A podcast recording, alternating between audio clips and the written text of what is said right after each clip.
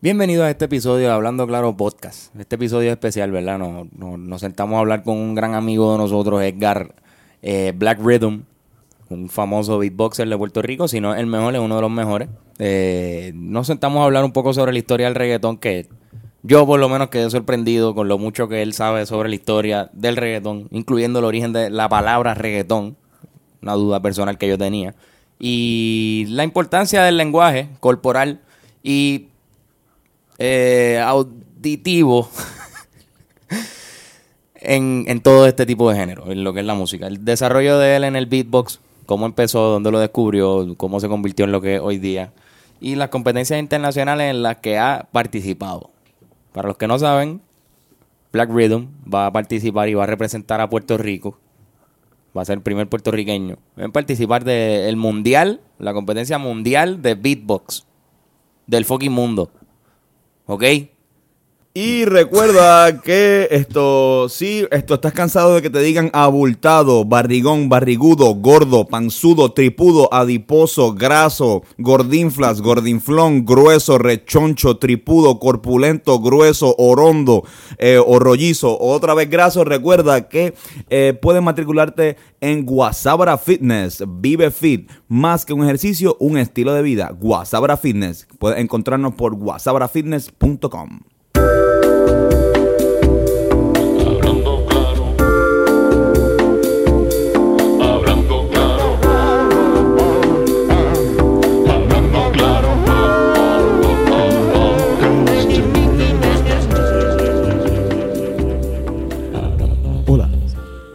bienvenidos a este nuevo episodio de Hablando Claro. Recuerda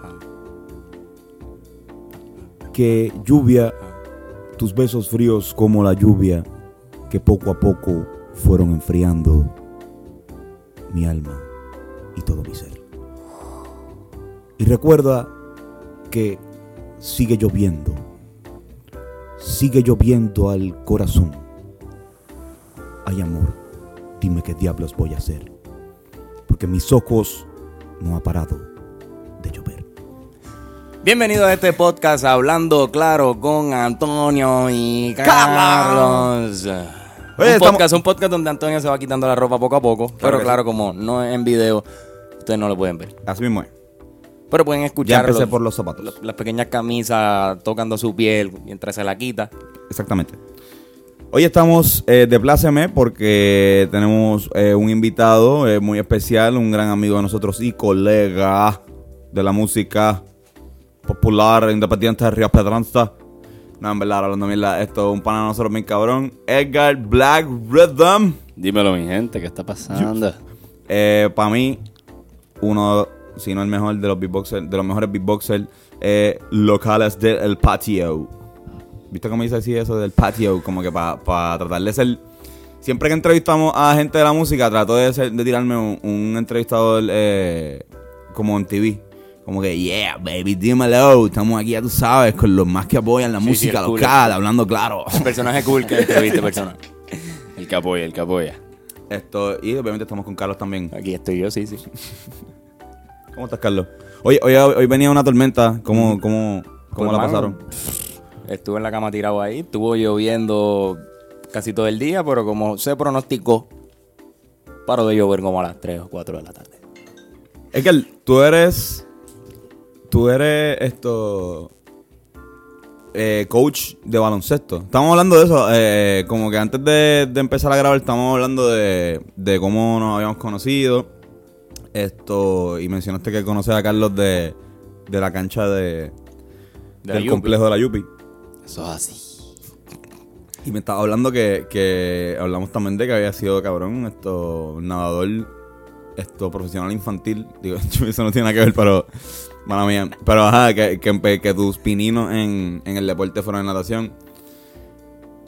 Te quería preguntar algo que no hemos hablado, o sea, porque hablamos mucho antes de, de empezar este podcast. ¿De dónde tú eres? ¿De dónde Edgar?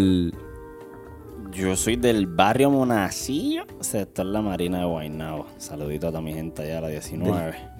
Ok, o sea que tú eres de, de, de allá de, del sector Monacillo. Yo en verdad que no sé, caro, tres carajos de, de Guaynabo. Yo soy un jíbaro de Río. Pero quería preguntarte eso porque eh, o sea, er- eres de. Usualmente hablamos con, con artistas y a lo mejor son de fuera de la metro, son de. Ah, no, yo soy en verdad de, de patilla. O como cuando hablamos con Víctor, que es de, de todos los. De Nunca ha habido alguien de patilla, yo creo. Tú, Cállate, Carlos, esto estoy tratando. no, no, estaba pensando en otro. Es un tema Hemos interesantísimo. hablado No, pero sí, yo, por yo patilla. Pero ajá, eres, eres de la, metro. Empiezas en los deportes, ¿dónde empieza? O sea, sé que, sé que empezaste en los deportes, ¿dónde empieza tu, tu afán por la música? O sea, el- ¿qué, qué escuchaba, qué música escuchaba el, el pequeño el pequeño Edgar antes de convertirse en Black? Pues yo ah, me escuchaba mucho reggaetón, mano. Esto, yo tenía, yo tengo esto, yo tengo, yo tengo en, en el barrio donde yo vivo, hay como varias, varias, digamos, está mi casa y al lado hay casas de familiares que todavía están allí y uno de ellos es una tía mía con sus dos, con sus dos hijos que vienen siendo mis primos mayores y ellos son como los hermanos mayores que yo nunca tuve, porque pues yo solamente tengo hermanas más pequeñas que yo. Y, y ellos en aquel momento escuchaban mucho reggaetón, sobre todo, sobre todo ese reggaetón, ¿verdad? Noven- que hoy vendría siendo reggaetón vieja escuela, noventoso. Ese es underground. Eh, Sí. El, eh, exacto, antes de... Antes de Antes que el reggaetón reggaetón fuese lo que es ahora, exacto, era rap y reggae, reggae roots, era otra cosa. En aquel momento, porque estas personas son un poco mayores que yo, so ellos, ellos fueron, me fueron introduciendo no solamente a lo que hoy llamamos reggaetón, sino a los artistas que... Movimiento urbano. a los, a los a los estilos de música que son las influencias de reggaeton, que la gente no sabe por ahí, como Chaka Demos y Pliers, Murder She Wrote, que es una canción bien famosa Sí, por ahí. Claro, Shabba Ranks, la canción de Dembow, que mucha gente Que piensa. eran, eran, eran, yo hice una vez un, una investigación sobre, sobre el reggaetón o, o sobre el uso del rap en, en castellano y especialmente en Puerto Rico. Esto, y descubrí que, que mucha gente hablaba de, de que en, en Panamá, del reggaetón nace en Panamá con, con, esto, con estos parties que se hacían de dancehall con estas canciones, pero que no podían, o sea, no había dinero para traer a esos artistas esto pa- para Volarlos Panamá. acá. Entonces ellos mismos hacían, ellos lo que hacían era que las cantaban ellos mismos, o sea, como que hacían covers. O sea, esos covers, hasta esos parties se terminaban grabando y por alguna razón eso llegó a PR. Sí, porque lo que pasa es, lo que pasa es que los panameños son los primeros en hacer dancehall en español. Re- lo porque- que ellos llaman reggae en español. Les llamaban. Claro, lo que está el, claro, porque está el reggae y está el dancehall. O sea, el dancehall, Sí, sí. el dancehall viene de allá de Kingston, Jamaica. Entonces los panameños, cuando estaban construyendo el canal de Panamá, um, hubo una, Mucho, un, proceso de difusión cultural porque había gente de diferentes nacionales trabajando allí. Entonces los panameños, ahí es que cogen esa, esa influencia y pero empiezan a hacer esa música, ese, el dancehall propiamente, en español. Artistas como El General y, y gente como Nando Boom. Nando Boom y gente como Sí. Shabba Ranks, que hizo una canción que se llama Dembow y la gente piensa que el Dembow es puertorriqueño y en realidad eso es un No. término que viene de allá de un artista que es panameño. De hecho, y es, y es bien loco porque el dancehall le está volviendo a salvar las nalgas del reggaetón ahora. Sí, volvió. O sea, ahora, ahora el, lo- el ca- ca- el trap cuando hacen lo más parecido a reggaetón es, el dancehall, ajá, lo- los, traperos, los de la nueva, o sea, eh, están empezando a hacer eh, lo que ellos llaman eh, un, un tipo de dancehall, ¿sabes? Que, que, es que, por ejemplo, canciones como Te Boté, o sea, no son, no son, no son perreables, no son un reggaetón, esto sátiro, esto clásico. Noventoso, Eh, ni, eh, no, no, ni noventoso, yo estoy hablando además de- del reggaetón este que, que es bien perreable, flow, novento, eh, flow noventoso plan B, Claro, flow 2000. 2000, 2000, flow 2000, exacto, 2010, Joel y Randy, Claro. que, que cogen ese flow, plan B se quedó también haciendo eh, reggaetón, esto clásico, toda su vida, pero no son, eh, de- canciones como Te Boté no son eso, pero tampoco es un trap, o sea, no, no tiene, no tiene la base eh, musical de, de- básica del trap, claro. Se pero es como un, o sea, como, bebé, yo te boté. Entonces, como que realmente como que te- te- el- bailecito que te inspira más a hacer es más como que el flow de, de, de dancehall. que en realidad, que en realidad, el dance- que, que en realidad el dancehall nunca se fue. Ah, eh, ah, hay, hay artistas, hay artistas como Cafu Banton, um, que son artistas de dancehall súper super famosos en su país, gente que, el- inclusive Cafu Banton tiene, una- tiene canciones con Maluma y Teo Calderón hizo una canción con Cafu Banton en un momento dado. Lo que pasa es que no suenan en estos lares, no suenan aquí en Puerto Rico, pero esto- tú vas a Panamá, tú vas a, están- tú vas a Centroamérica y esta gente son sumamente famosos. So, so, y eso es algo que es bien importante porque hablamos de, hablamos de reggaetón y muchas veces, ¿verdad? No, no se enseña, la gente no conoce que en realidad el reggaetón no existe como género musical que tiene unas características musicales específicas, sino que Sí. tengo te- es tengo una, pregunta, a ver si, si, ya que tú sabes con cojones de eso y tú también hiciste tu investigación sobre reggaetón algún, en algún momento de tu vida. Claro que sí. este, Estaba hablando con Fernando la, la otra noche sobre el nombre de reggaetón. Obviamente sale del reggae, lo que le llamaban el reggae que estaba haciendo Vico sí, que en verdad era como un dancehall hip hopeado, En realidad, en, re- en realidad era hip hop en español. Exacto, hip hop en español, pero she likes my reggae, she likes my reggae, le estaban llamando reggae. O sea, como que le llamaban reggae. Reggae en español. Exacto. Y Por mi reggae muero, Esto- no esto quiero evoluciona. parar de bailar. evoluciona con el dembow y se, se hace como que la característica del reggaetón. Pero ¿dónde sale el ton de Re- reggae? reggaetón significa maratón de reggae. Maratón de reggae. El, el término reggaetón es lo que significa. Regga- reggaetón significa maratón de reggae. Por eso te digo, pero te digo que el reggaetón... Y eso, y eso, y eso es acá. Eso, eso, eso, el, el nombre por lo menos eh, es PR, ¿no? Tengo entendido que sí. Sí, Esto. ¿Qué pasa? Por eso te, por eso te, por eso me reafirmo. O sea, o sea, el reggaetón no existe como, como, es- como un género musical que tiene unas características que lo apartan de otra cosa. El reggaetón no es otra cosa que un aglomerado musical de, de estilos que ya existen, tales lo, como lo mismo que la salsa. tales como, correcto, tales como el dancehall, la soca, el calipso, que son, que son estilos musicales Claro. afrocaribeños que también tienen esa cadencia, eh, digamos, parecida a lo que nosotros entendemos como reggaetón, y sobre todo lo que es el dancehall y el reggae, y también tiene influencias del hip hop, ¿verdad? Gracias Claro, a, ¿no? a Especialmente el, gangsta, el, el gangsta rap en reggaetón, o sea, como que Es hip hop. Eh, es hip hop, pero muchas veces le ponen, le ponen el dembow y le, Sí. Claro, que en Claro, realidad... en, ver- en verdad, eh, eh, sabe- sabemos que el, el clásico clásico, cuando van a las tiraderas, pues muy pocas veces son perreables, tienen dembow. De hecho, tú lo ves que, que le ponen el dembow a todo cojón los DJ. Sí, en un mixeo, como- En un mixeo, pero ajá, esto usualmente esto son esas esas dos vertientes como que las que han llamado a la atención a, a los puertorriqueños bien cabrón. La gringa de- del hip hop y todas sus facetas. Esto que de hecho, igual también Puerto Rico tiene mucho que ver, no nosotros, pero lo- lo- lo- la diáspora, eh, la creación de, de ese género allá en, en Nueva York. Y, y obviamente, pues la influencia caribeña, de caribeña anglosajona de Jamaica, que pasa a, a Panamá y, y, no- y llega a nosotros. Claro, que en este caso sería caribeña africana, o sea, esa- es esa mezcla, esos, esos negros caribeños que son que tienen un bagaje cultural distinto a esos negros afroestadounidenses, por eso es que, Igual- eso es que y- mucho y- sentido, y disculpa que te interrumpa, um, el, el- esa música de negros de nosotros tiene ah, unas características musicales distintas a la música de negros estadounidense, el funk, el R&B, claro el que sí. blues, etcétera. Así que, pues, porque hay una, hay una, hay una amalgama ahí de influencias que, de factores que son diferentes. Um, pues, el otro día yo estaba, estaba escuchando a un reggaetonero en vivo que tuvo una, tuvo una actividad que yo iba después de él. Y yo lo observaba y yo decía, está la persona, está el corista, eso es bien hip hop. Es un remanente de, de, de rap music ahí. Aparte de todo eso, cuando el pequeño Edgar, volviendo otra vez al pequeño Edgar, eh, descubre lo que es el beatbox. ¿Fue lo primero que tú tuviste de, de la cultura de hip hop? Pues mira, un poquito antes de eso, volviendo a la pregunta que me hiciste ahorita, estos dos primos que tengo eh, fueron sumamente influyentes en que yo escuchara mucho reggaetón creciendo, ¿verdad? Clan, toda esa gente. Y entonces, a través de esa música que yo estaba escuchando, en los finales de los 90, en principios de los 2000, yo empiezo a desarrollar un gusto por, el rap.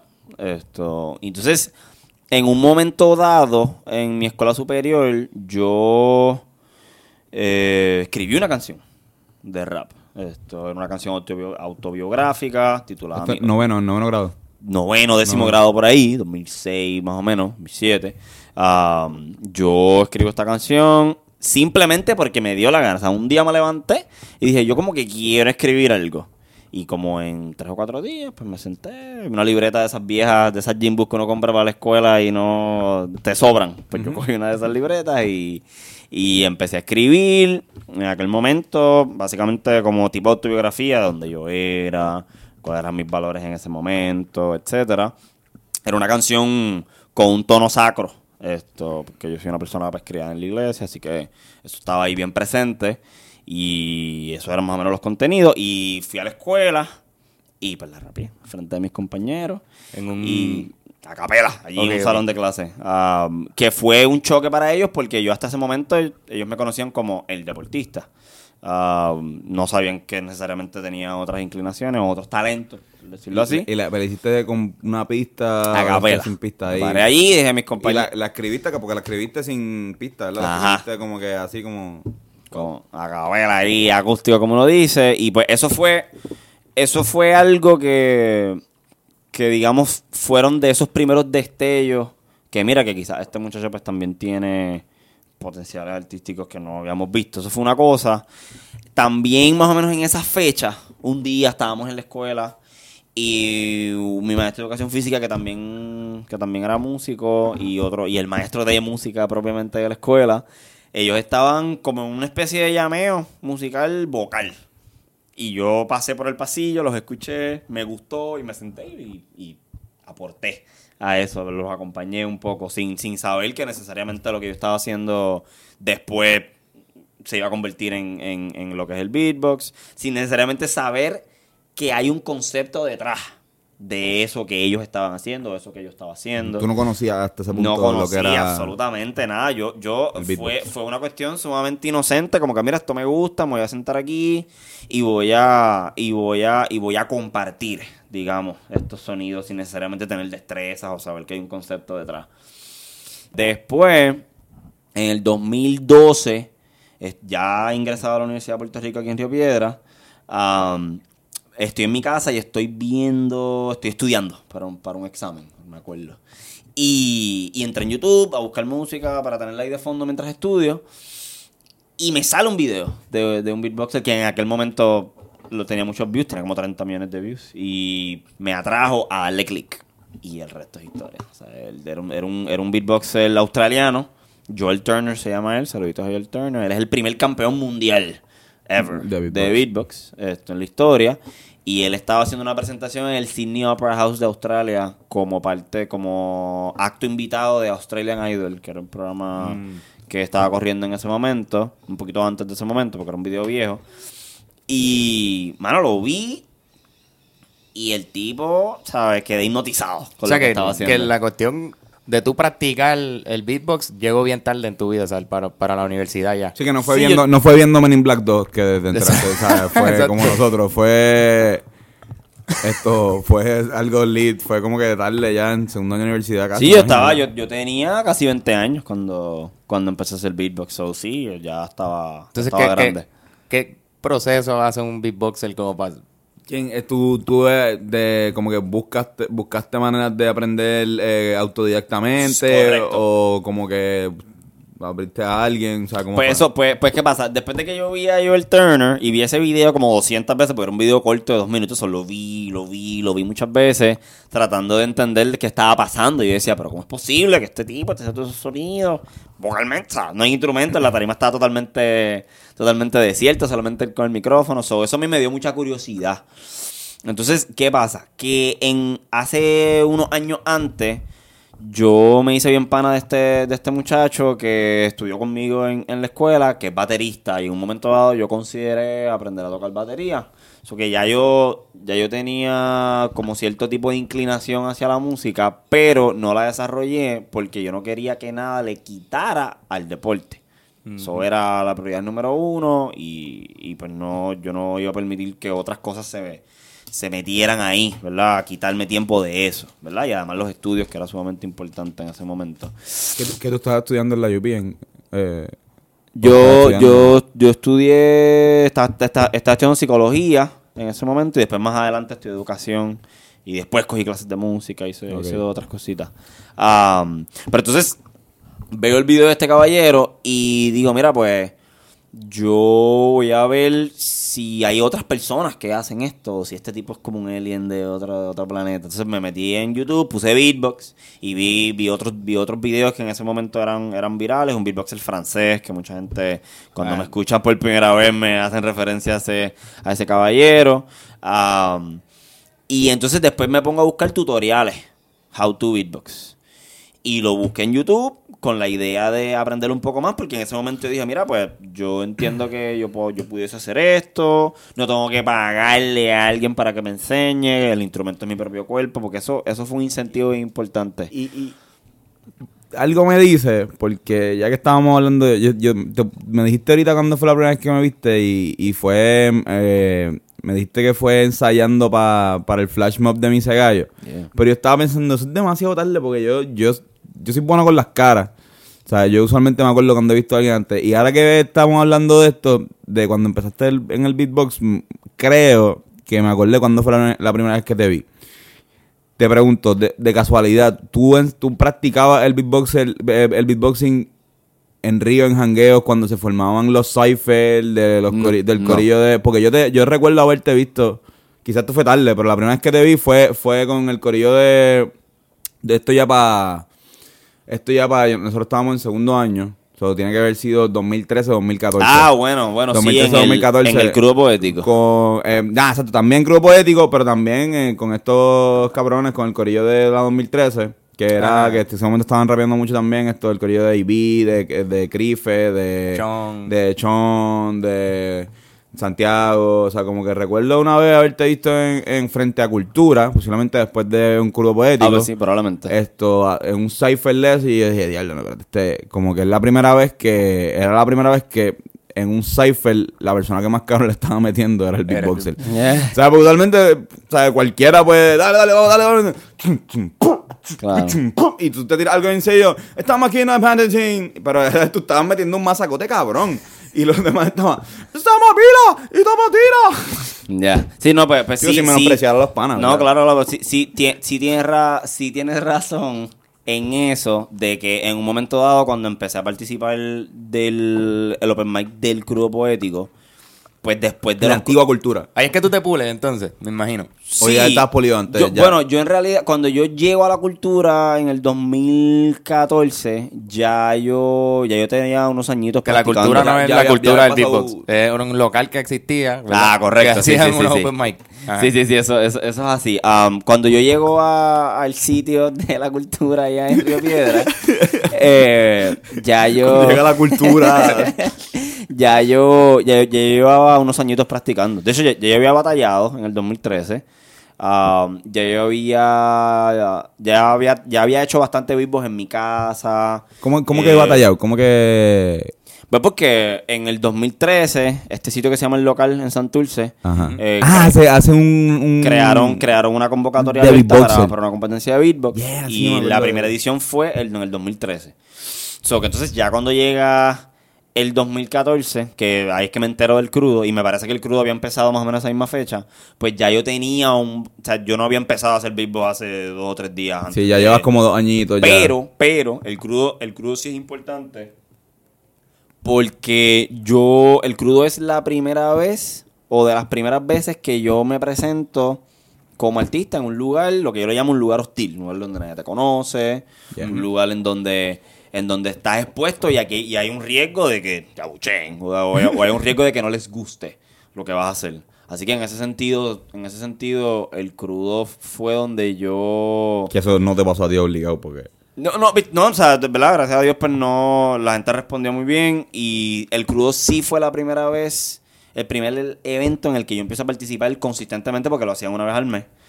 Y empiezo pues a generar pues, un poquito de público y la gente empieza a, verme pues consistentemente y empieza a hacer... Sí, y nos- nosotros, de... hecho, nosotros empezamos a verte en esa época. Hicimos un show que se llamaba Bohemian Chill Nosotros, exacto. en Celebrate, que te invitamos a ti, que tú estabas con, con Tanicha, Con ¿verdad? Haciendo algo como Correcto, sí, sí, que, pues, de- que después Eso- se convirtió en un dúo que ahora estamos trabajando. Eso es, eso es ya va 2014. O sea, Exacto. No, después de ahí has pisado tarimas cabronas. O sea, ¿cuál tú crees que ha sido el show más hijo de puta que tú has tenido hasta ahora? Esto como beatbox, pues, obviamente como beatbox como sea, sea, como, que- Pues, como artista en general. Pues bueno, en, ¿te refieres a la tarima más grande que he pisado Puede o, ser, o la puede, actividad puede que más me ha utilizar, gustado? puede utilizar ese, eh, cualquiera de esos ¿Tu favorito? De eso, o sea, como que, porque, ok, te voy a decir por qué no quiero decirte la tarima más grande. Porque, eh, por lo menos yo como, como artista con los Rivera Destino, la tarima más grande que, la, que me he presentado quizás no sea el mejor show que yo considere que más cabrón yo la pasé. De acuerdo. ¿Entiendes? O sea, como que te, puedo, me puedes contestar ambas. Me puedes decir, mira, pues la tarima más grande Pues- es esta, pero en pues- en verdad, el show hijo de puta. Pues, pues por ejemplo, la- el, el espacio, el espacio más, más grande que he podido presentar hasta el momento, hace unos meses tuve la oportunidad de, de estar en el Choli, en, en el concierto de Dañengo Flow. Esto, ¿Qué, qué, ese es ca- ese es cabrón, ese es cabrón, Pero, ajá, ¿cuál es, cuál es la, la, la más cool? Y, wow, o sea, han, han habido muchas presentaciones de esas que el tiempo pasa y yo me acuerdo del, del día, pero sí, sí hubo una en particular que fue en el Club 77, en el Blue Bamboo Collaborations, que pues estaban de Bamboo, saluditos a ellos, Cristal y Jan y toda esa gente. O sea, a- Ah, JK. Correcto, pues ellos, ellos, ellos hicieron, ellos hicieron una actividad en Club 77, invitaron a varios artistas y pues yo fui uno de esos artistas que estuvo allí y esa noche en realidad fue mágica porque se fue la luz. Y el show- cuando el show estaba empezando se fue la luz y pues pero pues continuamos haciendo música a capela. Después la luz regresó, yo todavía no estaba en tarima, pero eran, eran ellos. Pero entonces más adelante me dieron la oportunidad de, de treparme y, y de verdad que fue, fue una, sí, fue bien chévere, fue sumamente... De hecho, fue la primera vez que yo hice un show de más de media hora eh, ese día. Y yo terminé, me pidieron otra, terminé, me pidieron otra. Tú solo beatboxeando, sí. como que no tenía nadie cantando contigo. Ajá, eso vino después. Um, y pues la, sentir un poco la energía de la gente me gustó mucho. O sea, es de, es de esas actividades que, Y te llenan. que ha pasado como un año de eso o más. Y yo me acuerdo vivamente lo que pasó y cómo pasó y, y cómo me sentí. So, yo creo que. Además de que el, el tener la oportunidad de mover a. Porque estaba lleno también. Y la gente respondió pues muy bien. El sonido estaba bien bueno también. Y ver a la gente moverse. ¿verdad? Con, con el poder de la voz nada más, pues para mí eso es una experiencia casi religiosa. Así que, así que esa actividad me, me gustó un montón el Bamboo con Collaboration el Club 77. Sí, re- recuerdo, recuerdo ese. Si no, me, si no me equivoco, eso no fue como una gama de shows que ellos hicieron. Sí, que es correcto. Colaboraban Es correcto. Y, diferentes artistas. y esa actividad del Choli, pues, pues viene siendo el espacio, donde el, el- la actividad donde más público he tenido antes de hacer En un maldito concierto de ¿Cómo pasó? No, Gra- gracias a Dios, ¿no? Es el sitio más grande del Choli, ¿sabes? Claro. Eh, más grande El más que grande, eso, Irán no Bison, más o sea, grande. más grande que eso está medio difícil. Pero, ¿Qué- qué? ¿cómo? ¿Cómo pasó eso, cabrón? ¿Qué hiciste? Exacto. Pues, mano, bueno. Te, pues, llama, te llamó Ñengo y te dijo esto. Mara Black. Me encanta. Pues en realidad, en, en realidad ese, ese guiso surge porque a todas estas, a pesar de que mucha gente conoce a Ñengo Flow como un reggaetonero, él en realidad eh, es un tipo que rapea, que después hace la transición, pero él empieza, Claro, él empieza en ese rap, boom bap, Y de hecho es de los más que tiene skills. Sí. Pues, pues, ¿qué pasa? Que Ñengo Flow tenía, o tiene, lo estoy matando, un amigo que, que de la infancia que creció con él, que era la persona que le tiraba los sonidos, le tiraba los ritmos en la calle para que entonces él rapeara por encima. Esa persona iba a ser la persona que se iba a trepar con él a hacer beatbox en, en el choliseo. Pero esta persona, por alguna razón, no se sentía preparada para semejante encomienda. Y, y entonces ahí Um, la persona que maneja Ñengo Flow, ya, me, ya yo lo conocía y él me conocía a mí porque en su compañía trabajaba una persona que ahora trabaja conmigo. Um, en, otro, en otra, claro, que me representa en otros espacios. Y entonces cuando surge esa necesidad de que, mira, yo necesito a alguien que, que haga esto conmigo en tarima, pues entonces ahí es que ellos me llaman. Me dicen, mira, pues, pues yo conozco a este muchacho. A última hora, bla, bla". básicamente. Sí, bueno, en realidad, en realidad no, eh, porque eso se planifica, se planificó con más de un mes de anticipación y, y- Si no fue que el tipo se cagó. A última hora. no, no, no, no, no, no, no, el, el- el- o sea, se programó más adelante como que mira, para que, para que este- estos, estos temas los hagas con, con Black Widow. Entonces, pues, lo que, lo que terminó ocurriendo fue que ellos me dieron una canción, como que mira, pues, si tú le puedes hacer un arreglo a esto, te puedes aprender esto. ¿Cuál te dieron? Eh, una canción, era una canción que Safari, que es una canción que es un homenaje a Julio Voltio. Am, pero entonces ese homenaje, ese homenaje a Julio Voltio se da en el contexto de básicamente un throwback a cómo fue que Ñengo Flow empezó en la música. Y cuando antes de yo treparme, pues él lo menciona, mira, esto así, eh, en el concierto, él lo menciona como que, mira, esto, antes de todo esto, pues esto empezó en la calle. Sin, sin, sin, sin todas estas herramientas tecnológicas que tenemos aquí. Y entonces ahí es que entonces él me, me trae, me trae a la tarima. Y hicimos la canción de Safari, una, una parte, digamos, unos 90 segundos de la canción, a capela. Y después entonces entra la pista de la canción y yo paso entonces a hacer highlights esto de la, de la pista de la canción y ahí pues, entonces acabamos. So que esa- así fue como surgió Qué esa duro, oportunidad. cabrón. Y pues obviamente a mí me llama, pero entonces la muchacha que trabaja con, con la compañía del manejador de Ñengo me llama y me dice, ¿tú te atreves a hacer un concierto en el Choliseo? No.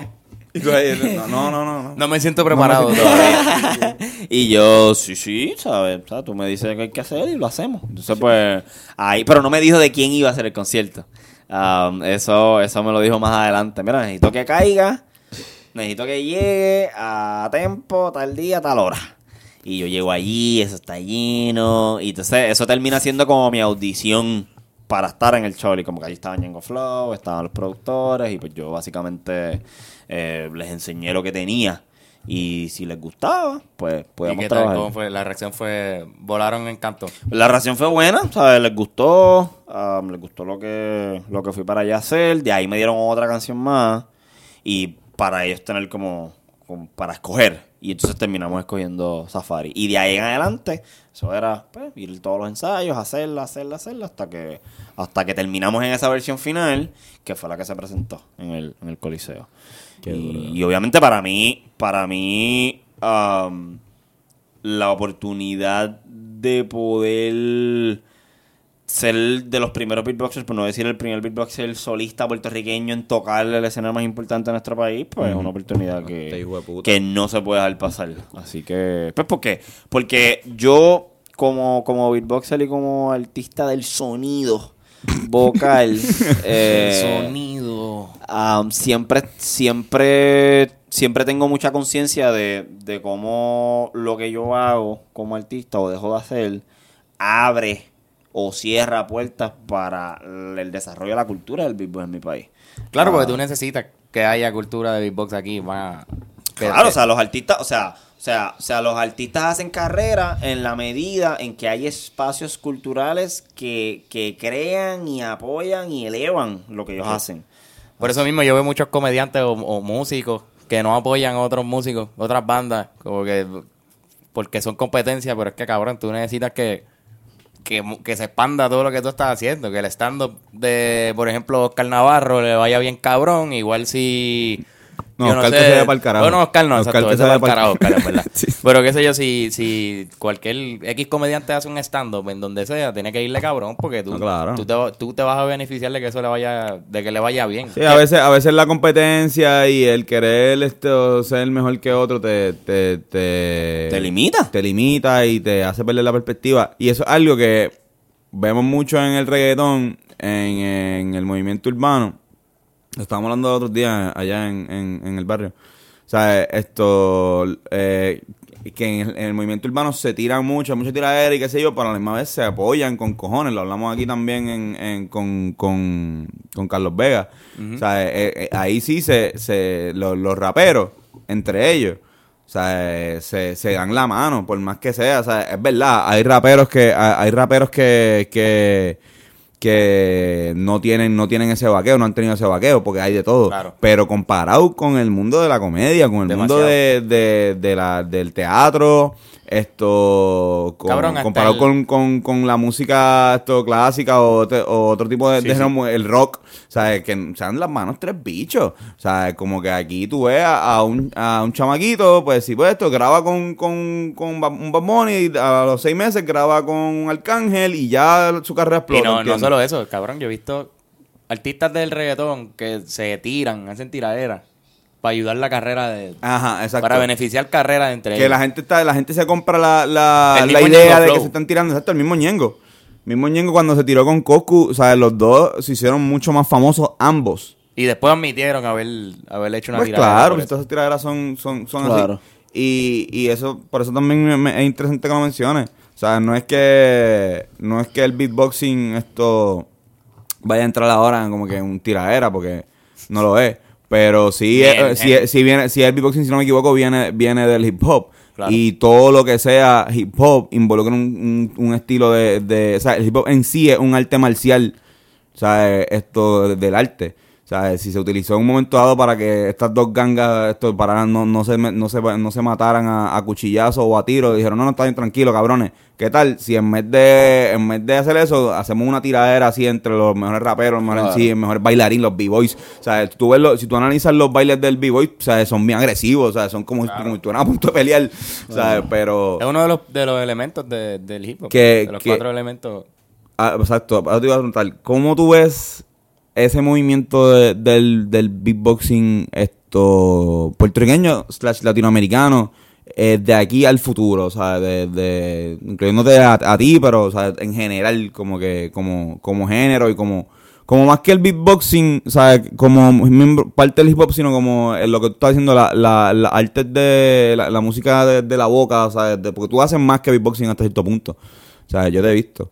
Y hay, hay, hay, hay cosas que sí son eh, beatboxear, pero ya hay veces que te vas como que empiezas a hacer esto, Sí, otro, otro... eh, usar tu, tu boca como instrumento, ¿entiendes? Claro, así como otras cosas y eso y e- eso es una pregunta interesante porque si bien es cierto que el beatbox como destreza tiene sus orígenes en términos históricos en esa cultura del hip hop, a medida con el pasar del tiempo el beatbox se ha convertido en su propia cultura.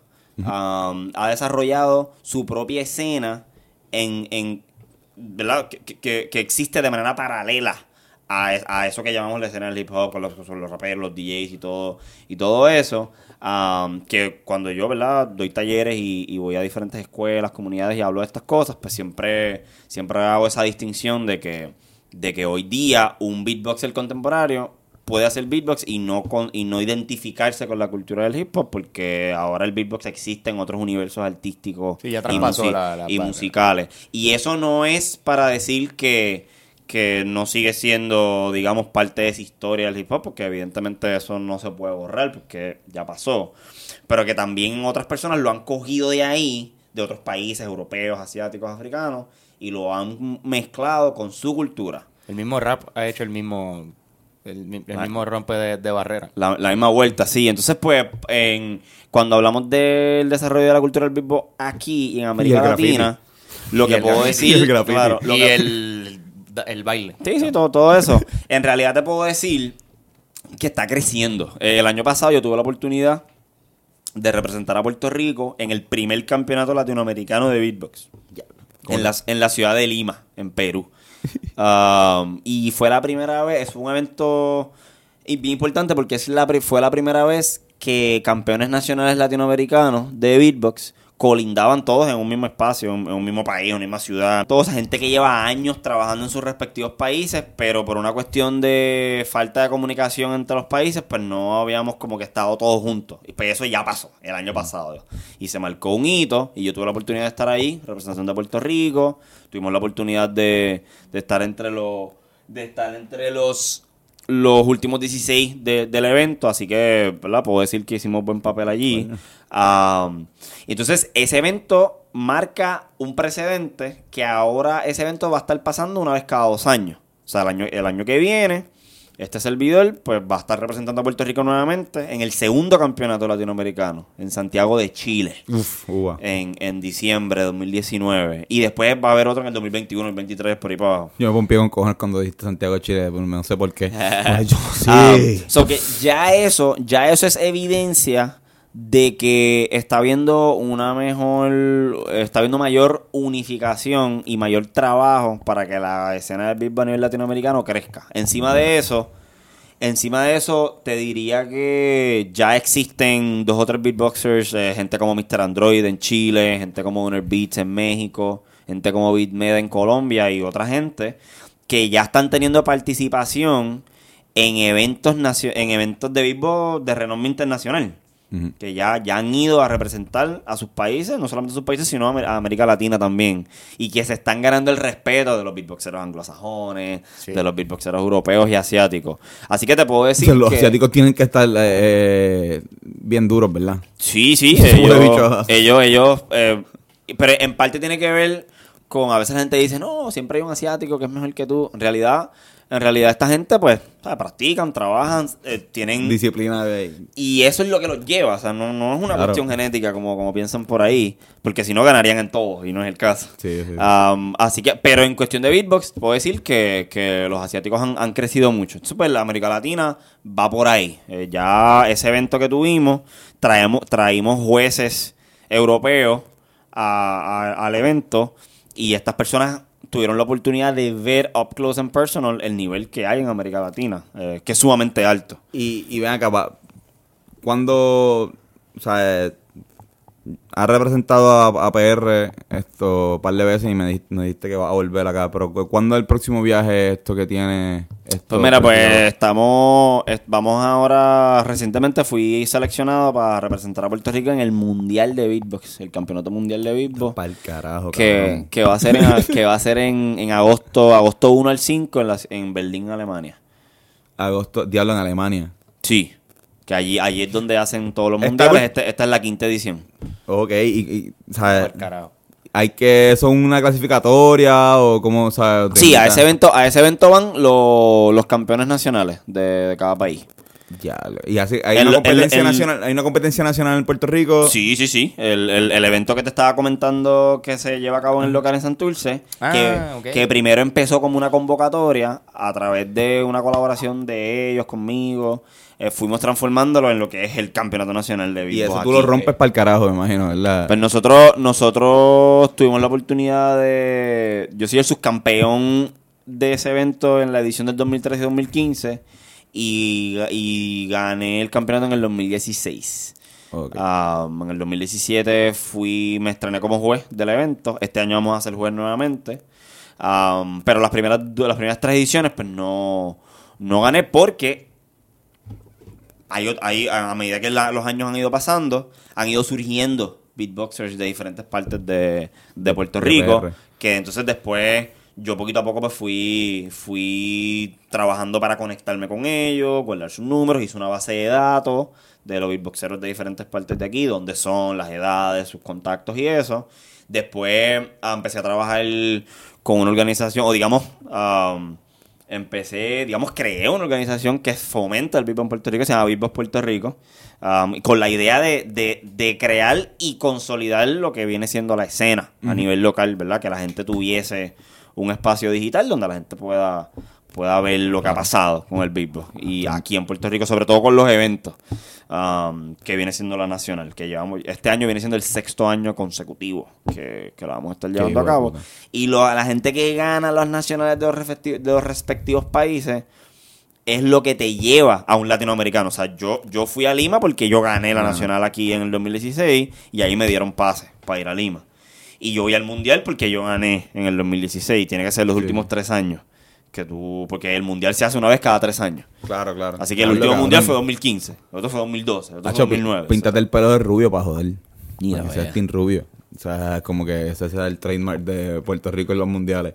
El, el rubio. Se va a llamar el, El, el rubio, hashtag va a ser exacto, el nuestro. Y, El- el nuestro. y en realidad, en realidad mi, la invitación que me hicieron a este evento me llena de mucho orgullo porque es la primera vez que un puertorriqueño eh, va. para el Mundial de Béisbol. cabrón, qué pompea era. Y, ¿verdad? Vamos para allá, a- obviamente con la idea de que, de que todo ese mundo europeo, anglosajón, conozca de que en Puerto Rico se hace beatbox. Ah, y en el caso mío, es una experiencia de aprendizaje a nivel cultural porque nunca he ido a Europa, nunca he ido a Alemania. Es una experiencia de aprendizaje como artista porque voy a conocer a los grandes del beatbox a nivel internacional, eh, algunos de los cuales ya nos conocemos a través de las redes. So, vamos a tener la oportunidad de conocernos en persona y obviamente también es una oportunidad de aprender sobre ellos en cuanto a su proceso creativo, en cuanto a cómo ellos se mueven con el beatbox en sus respectivos está- países. está cabrón porque posiblemente en ese evento estén las mejores lenguas del mundo. Las mejores lenguas. O sea, las mejores lenguas Ah. cargantes, o sea, la, la- como que tú quieres, esto, mujer que me escucha, usted quiere un hombre o, o sea, o a viceversa, pues también hay mujeres beatbox, usted quiere un hombre que tenga buen sexo oral, vaya a ese mundial de beatboxing y pregunte a alguien soltero aquí, ¿sabes? Olvídate, ahí cualquiera, el que llegue último va a matar la liga. Sí, igual que las competencias de bajistas, también le meten a dar dedo. Pero cabrón, hablando de lengua, lo interesante de este tipo de mundiales, cabrón, es que viene, se puede hacer un mundial porque fucking no están hablando el idioma. Tú vas a tirarte ahí. Claro, o sea, o Así sea, como una, una, batalla de gallo entre, entre un Alemán. surcoreano y esto, un, boricua, o sea, va a estar medio al Ni siquiera ellos lo van a entender. Ajá. Como que los mismos tipos no saben entender, pero sin embargo, el beatbox te permite hacer un mundial. Un lenguaje universal. Claro, porque estamos hablando del lenguaje de la música. Exacto. Y, y, el, y el, ¿verdad? el lenguaje de la música trasciende el, ese lenguaje vernáculo que hablamos en, en nuestros países, en ese sentido. Y no solamente eso, sino que también hay una cuestión de que estamos utilizando nuestro cuerpo, que es, a- que es aquel instrumento que a veces se nos olvida que es un instrumento también, que es el instrumento más viejo, más potente, más versátil, más verdadero instrumento. que hay, es el que es el precursor de muchas otras cosas. Y, y el que nosotros podamos conectar con, con nuestras con nuestras voces también, con, con ¿verdad? Porque el beatbox es, es un, es un proceso de exploración hacia las posibilidades sónicas de, de tu cuerpo, que es distinto a la de otra, otra persona.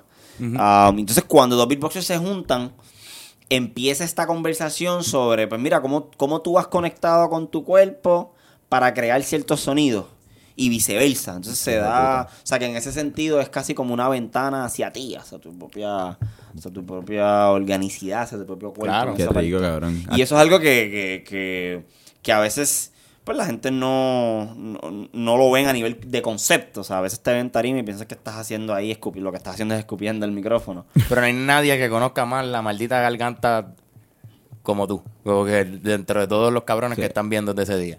Claro, Todo entonces... el mundo hasta el que carajo es ese. En verdad tú eres el tipo que más te has estudiado a ti mismo por dentro. realmente. Sí, no, y en realidad, sí, porque el, ¿sabes? el beatbox, el beatbox sobre todo, sobre todo en, su, en sus inicios, esos primeros artistas, Doggy Fresh, Kenny Mohammed, Biz Marquis y, y Russell, eh, en Biz Markie es el primer tipo que yo vi haciendo beatbox en mi vida. Ya. En Men in Black 2. Durísimo. Pues, pues, Él- Por, él- por- era por- dije lo de Menin. Claro. pues, pues, en aquellos En la tiempos... escena de- de- del correo. en, en- en aquellos tiempos...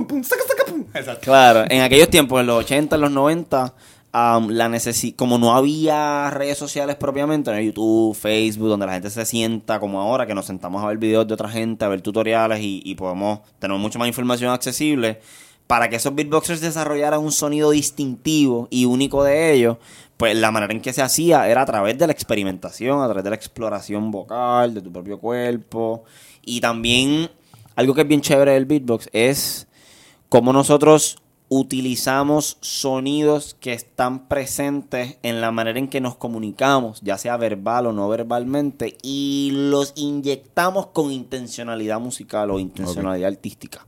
Eh, por ejemplo, por ejemplo, algo tan sencillo como respirar.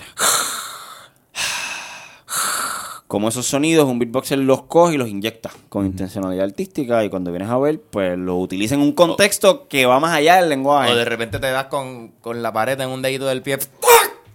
Y lo usas también. Tú Y de, re- y de repente ese sonido lo moldeas, lo cultivas y se convierte en, un, en, en tu branding. Eso pasa mucho también. Cabrón, que es, me, te- te tengo la cabeza completamente explotada con esto del mundial. Esto me, me tripea mucho que, que ese tipo de cosas estén pasando y que Puerto Rico tenga una representación y que sea pana mío está mucho más cabrón, me hace sentir De hecho, bien puta. la cuestión del mundial, ya tú estás seteado. Tú vas para allá, o sea, el viaje, necesitas algo. Nosotros, ve, ahora mismo estamos, estamos eh, buscando pues auspiciadores, personas que, que quizás, marcas, personas que, quizás estén interesadas en, en, donarme para, para poder completar, ¿verdad? Lo que son los gastos del pasaje, la estadía y todo eso, que estamos ahí en ese proceso. Así que si hay personas que, marcas, compañías que estén interesadas, pues se pueden se pueden comunicar a través de la las redes sociales de Black Rhythm. Estamos en Facebook, Instagram y podemos tener esa conversación. Súper nítido. Pues claro. Carlos, ¿tienen algunas preguntas o las dejamos para... Bueno, yo voy a hacer una de las preguntas que, que me enviaron para, para seguir ¿verdad? con la última etapa del podcast. Pero Yudoka, que es un mamabicho, ¿Qué te preguntó tengo Yudoka? que decirlo siempre que vienen, pero las leo porque me dan risa con cojones las preguntas que me hace. Dice, ¿qué prefieren? Esto es para todos, así que tú puedes contestar también. Eh, ¿Qué prefieren entre besar el bigote de Rivera Chats o que otro huracán azota a Puerto Rico esta temporada? El, El, el bigote, El cabrón. bigote, nos sacrificamos. No hay competencia. Claro, Nos sacrificamos claro. todos. Sí, sí, sí. ¿sabes? Claro, Te claro. tiramos, pan. Muy bien, eso está No, bien. Pero eres un mamabicho, yo Porque es lo que quiere imaginarse a nosotros lambiendo ese bigote. Sí, mano, y ahora que está ahora que está medio alzadito, me gusta, a mí me encanta Rivera Chat cuando se alza. Mira para allá. Mira, yo tengo unas preguntitas eh, para ti, Black Rhythm. Eh, para ti, Edgar, digo, eh, Sí, para, para- todo, para todo el combo. Esto es súper rápido, esto confía que no va a durar mucho. Se llama, es como que escoge una. Eh, tienes que, yo te voy a dar dos opciones esto, y tienes que escoger entre una. Cuéntame. Sé que, eres ba- sé que te gusta el baloncesto, sé que les gusta el, el baloncesto a ti, a ti también, Carlos. Esto le pregunto, ¿eh, ¿Ray Allen o Alan Iverson? Allen Iverson. Allen Iverson. Alan Iverson. Ok, la segunda, ¿Clark Kent o Kent Griffin Jr.? Clark, Clark Kent. Clark Kent, Superman y tú, Carlos. Clark Kent, porque no estoy ni seguro de qué posición jugaba. Kent Griffin Jr., el right field. El segundo mejor right field de la, de la historia de la Grandes Ligas. Pero, ah, ¿qué Clark Kent, cabrón? ¿El de Christopher Reeves o el tipo nuevo ahora? Porque Clark Kent, eh, eh, El personaje. Estamos Sí, hablando yo- de, de yo- el yo- periodista de, de, de- Un periodista de, de. ¿Cómo se llama? De Sí, sí. Ciudad Gótica de Día. ¿Cómo se llama? no me acuerdo de la ciudad de... Yo soy- Superman. Y la otra es esto: Rubén Blades o Blade 2. Blade 2, porque la dirigió Guillermo del Toro. Es Rubén Blades. Rubén Rubén Blades. Blades. Yo también me voy con Rubén Blades porque. ¿Qué carajo, cabrón? ¿Qué carajo? Rubén Blades, el caballo. Ah, yo no, cabrón, pero bueno, Rubén Blades. ¿qué falta? Hacho, cabrón, vamos, vamos, vamos a terminar este podcast. Que tú hagas tu un poquito de beatbox ahí. Nosotros Yeah, te acompañamos con estupideces. Yeah. Sí, Eh, digo, si, si tienes tiempo.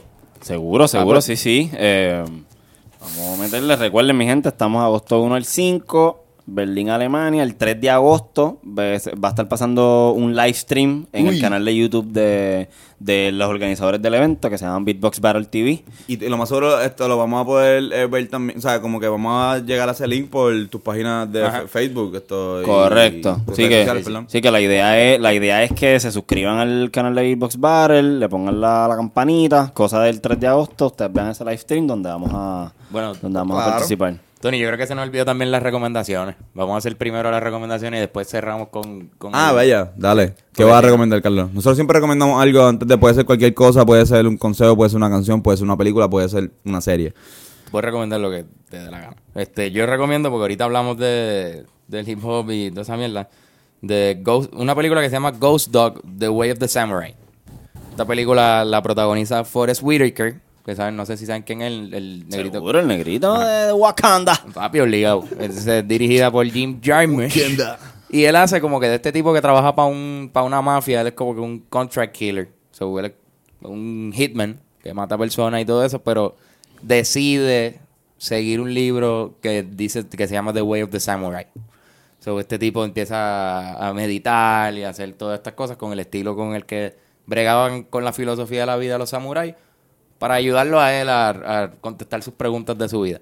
¿Por qué la, recomiendo? Es porque el soundtrack lo hace RCA, que era uno de los miembros de Wu-Tang Clan. So, él, él hace la música de toda la película y pues, el hip hop está súper presente en toda la película y está bien cabrona. Esa es mi recomendación. Pues yo eh, recomiendo la película Wack the Dog, una película bien cabrona, esto de Dustin Hoffman y Robert De Niro, dirigida por Barry Levinson. No sabía quién la había dirigido, la busqué en Wikipedia, pero en verdad la película está bien cabrona, es de 1997, pero es una comedia, un black comedy, está bien, hijo de puta. Yo recomiendo la película The Imitation Game, que es una, peli- que es una película basada en, en la historia real del matemático eh, Alan Turing, si no me equivoco era su nombre. Um, y, y es básicamente la película habla sobre cómo el trabajo de Alan Turing y, y- y- este corillo de, de personas matemáticas ayudaron a resolver unos, un, digamos, eh, el sistema de códigos de los alemanes. Ganaron la... la- Y, y cómo, y cómo ese trabajo desencadena toda una serie de eventos que ah, contribuyen a que los, las fuerzas aliadas ganen la Segunda Guerra Mundial. De igual manera, Alan Turing era una persona gay y, Exacto. y también hablan sobre cómo pues, su orientación sexual le, le, le causó, le, Benedict- causó, le causó problemas en- en, Benedict, su Cumber- trabajo. Benedict Cumberbatch siempre, siempre está haciendo personajes medio medio Afeminados. medio fifis. Claro. Pero que sí, sí, sí es una película que, que recomiendo porque para mí es sumamente interesante cómo, pues, trabajo académico con las matemáticas que tienen tanta mala fama, ¿verdad? Por ahí uno habla de matemáticas a nadie le gusta. Eh, y sin embargo, una persona que es gifted en eso salvó muchas vidas en, el- Claro. en un momento de la historia. Eh, que de hecho, la- al final de la película explican que los la información de ese, ese operativo estuvo clasificada por 50 años después de que la guerra se acabó. Ah, así que esto era información que estaba sumamente guardada hasta el otro día, entonces ahí es que sale la película. Y un poco, y un poco pues te pone a pensar como que de hecho esta persona que contribuyó tanto, ¿verdad? A tanta gente en un momento dado, pues de repente, pues por el tema de la sexualidad, pues no, no pudo vivir su vida tranquilo en un momento, en un momento donde inclusive la homosexualidad era ilegal en Londres en ese momento. Así que yo creo que ese tema, esa, esa dualidad de que esta persona, por un lado, pues quiero su cerebro, pero no necesariamente Sí, acepto pero- la, su manera de operar, pues, pues yo creo que pone a pensar a uno. A mí por lo menos ese tipo de película me gusta. A mí, me, a mí me gustó mucho también. Sí, la- vi también. la vi también. Caballota. Bueno, ahora sí. Vamos a hacerlo. Oh, oh. Permíteme. No, Permíteme. no, haz lo que tú necesites. Bueno, mi gente, estamos aquí. Black Widow. Hablando claro.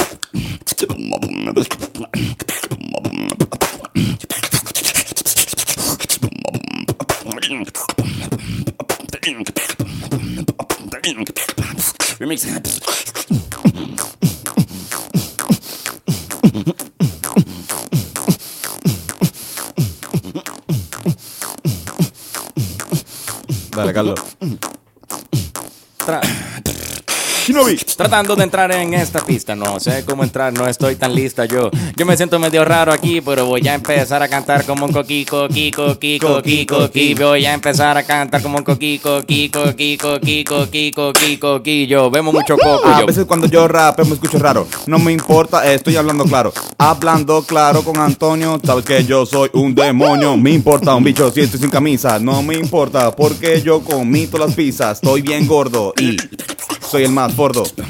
Y volviendo aquí a la pista. Y No volviendo aquí a la me- pista. No hay nadie que me quiera porque todos me odian y todos todos me nadie quiere que yo cante. Así que no lo hagas. Escucha. Enfócate. Disfruta. Sí, sí. Bueno, mi gente. Este ha sido Black Widow. Con el corillo de Hablando Claro. Oye, cuando saque este episodio, tienes que darle play. ¿Está bien? Oye, vamos. Vamos acabando aquí esto como se supone. Dice, bring it back.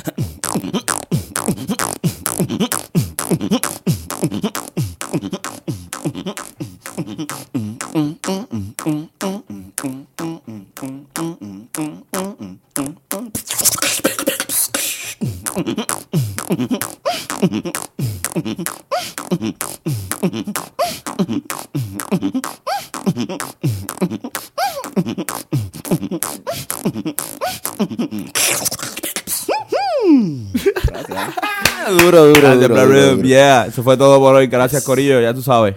Gracias por escucharnos como siempre. Estamos aquí hablando claro podcast por todas las aplicaciones de podcast. Yeah. Yes. Muchos besos.